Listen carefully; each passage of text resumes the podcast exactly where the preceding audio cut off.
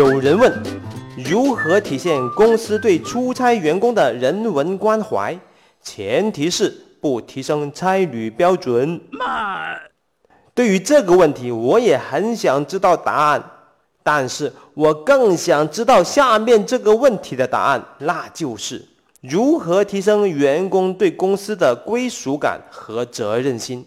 前提是不增加工资。而且还要正常的继续加班，坑爹呀！有些公司为了体现对员工的人文关怀，可真的是拼了。比方说，为员工每月举行一次生日 party。哎，每月一次，如果我刚好不是这天生日怎么办？没关系，只要你是当月生日就可以啦。其实挺佩服这样的安排的，硬生生的把生日搞成了生月，坑爹呀！这个每月一次的员工生日 party 一般是安排在中午的休息时间。哎，为什么会安排在这个时间呢？那是因为为了不耽误大家的正常上班时间。也不想耽误大家下班以后的正常加班时间，所以大家就牺牲一下中午休息的时间吧。慢。这个每月一次的声乐大会，除了有生日蛋糕，行政部还会为大家准备特别的生日小礼物。有一次。居然为这些声乐的员工送上了非常别致的小闹钟，生日送小闹钟，这是一个多么另类的安排呀！打他！为什么会有这么神奇的一个安排呢？那是因为公司一个偶然的机会得到了一批小闹钟，于是公司为了抠钱啊，说错了，公司因为要节省。决定把这批小闹钟无私的送给员工，坑爹呀！之前呢，我们公司为了节省差旅费，我们的财务部和行政部出了很多馊主意啊，说错了，出了很多好主意。原本我们的董事长出差可以坐头等舱，酒店可以住五星级的酒店，为了节省差旅费。只能稍微委屈一下我们的董事长了，飞机只能坐经济舱，酒店也只能住四星级的酒店。很多公司的差旅标准都是根据你的职位一层一层的降低的嘛。我们的董事长已经以身作则，降低了自己的标准了。这样子一层一层一层的下来，到了最低层的员工。我们这些需要出差到客户现场为项目提供支持的同事，他们的差旅标准就悲剧了。本来还可以住快捷酒店的，现在只能住招待所了。本来还可以做硬卧的，现在硬卧就要改成硬座啦。坑爹呀！有一次，小明到某城市里面出差，那一天是星期天。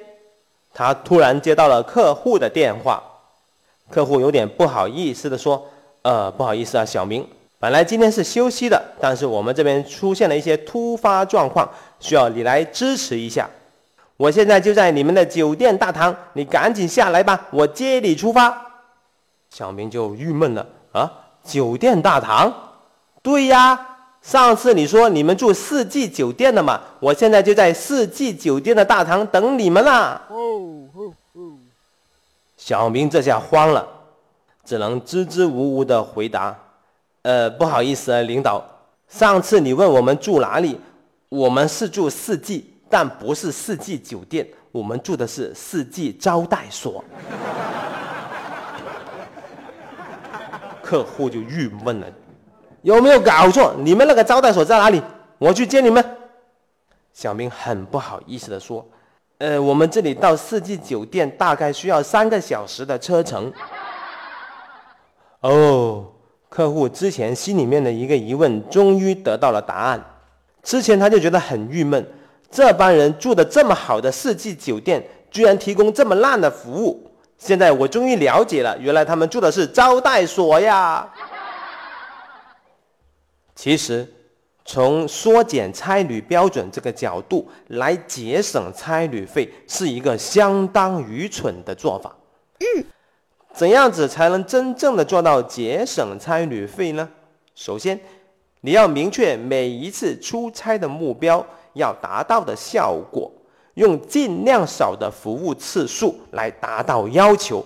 不要把眼睛仅仅放在那些差旅费的标准上面，你们应该是提升服务的质量，减少服务的次数，从这个角度能节省更多的差旅成本。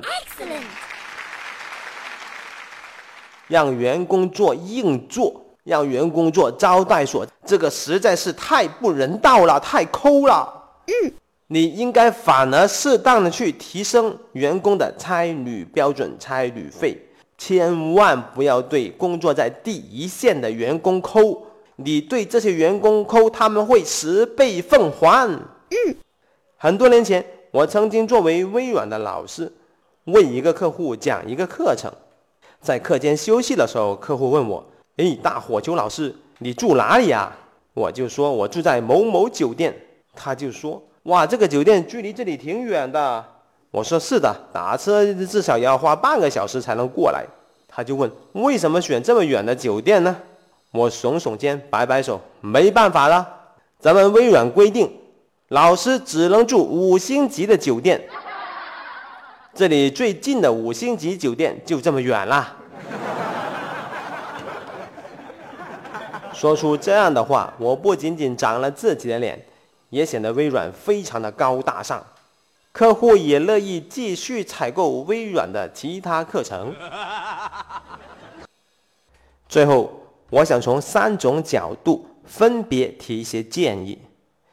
如果你是老板或者是公司的管理层，你应当适当的提高差旅标准，这样子会增加出差员工的工作士气。工作效率更好，效果更好，这样子反而会节省更多的成本。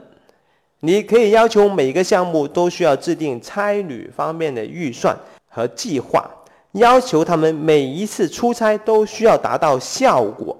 差旅标准确实不要太抠了，当然也不是说让你们必须达到微软的那个水平，必须住五星级酒店。但是我觉得至少要让员工可以住快捷酒店，出差可以坐飞机的经济舱或者是高铁。我认为这应该属于最低标准了。如果连这个都做不到，你就不要虚伪的讲什么人文关怀啦。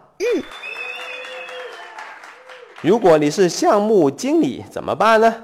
我建议你每一个项目都要制定差旅方面的预算和计划，并且报老板审批。你跟老板保证，我们会保证每一次出差的效果，我们会通过尽量少的服务次数和时间来达到效果。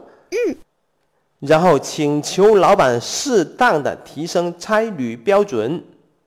你还要注意体谅你的项目成员，工作在一线。长期出差的员工是特别的苦逼的，嗯，你要关注他们的心理健康、个人需要以及家庭需要，尽量的帮助他们解决生活上的问题，让这些一线的员工尽量的没有后顾之忧。嗯，万一如果你就是苦逼的基层出差员工，怎么办呢？所谓的“你不仁，我不义”这句话是不可取的。公司不仁，你不要不义，你千万不要浪费了出差这一个锻炼机会。我们做每一个事情都应该讲求回报，可能公司给予你的金钱方面的回报就没有多少了，但是你自己可以为自己带来很多的回报。嗯。认真的做好这一份工作，而不是得过且过，将会极大的提升你的工作技能，而且锻炼了你的坚韧不拔。当时机成熟的时候，你就可以寻找更好的平台啦。我是大大大火球，本期的案例纯属艺术创作，如有雷同。我不会告诉你这是真还是假的。感觉不错的话，记得给一个好评啊！下期再见。